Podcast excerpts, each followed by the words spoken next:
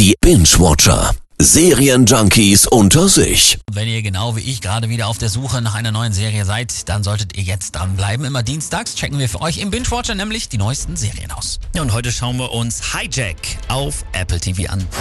Bleibt verdammt nochmal sitzen! Runter auf den Boden, na los! Die Operation hat begonnen.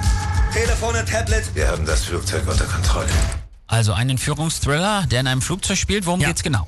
Der Flug KA29 von Dubai nach London wird gekapert. An Bord ist auch der erfahrene Wirtschaftsverhandlungsführer Sam Nelson, der versucht, äh, auf diesem siebenstündigen Flug die Passagiere mit seinem Verhandlungsgeschick zu retten. Ich habe eine Sprachnachricht aus dem Flieger gekriegt. Dad schreibt Vorfall an Bord.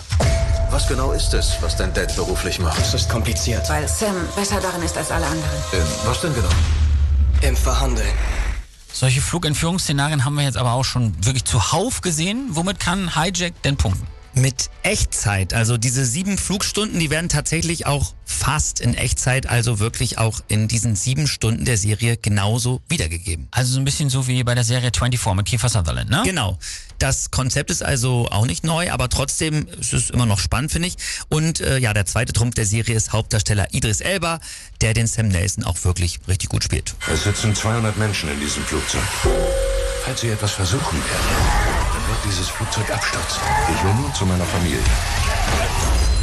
Ich will ihnen ein Angebot machen.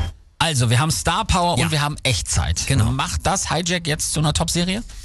Das würde ich nur mit Einschränkungen sagen. Also Flugzeuggeiseldramen ne, haben wir ja auch schon einige Male und auch einige Male besser gesehen. Also ich erinnere mich zum Beispiel immer noch dran, als mein Papa mir zum ersten Mal Con Air gezeigt hat. So ein guter Film. Oder? Oh. Und naja, diese Echtzeit ne, hat jetzt für mich keine Hochspannung erzeugt, sondern das macht das Ganze eher zu so einer Geduldsprobe. Ne?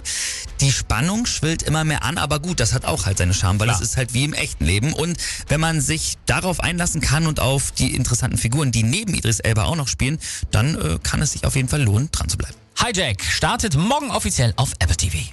Einer muss dran glauben. Die oder die. Und ich sag euch, wir ganz bestimmt nicht.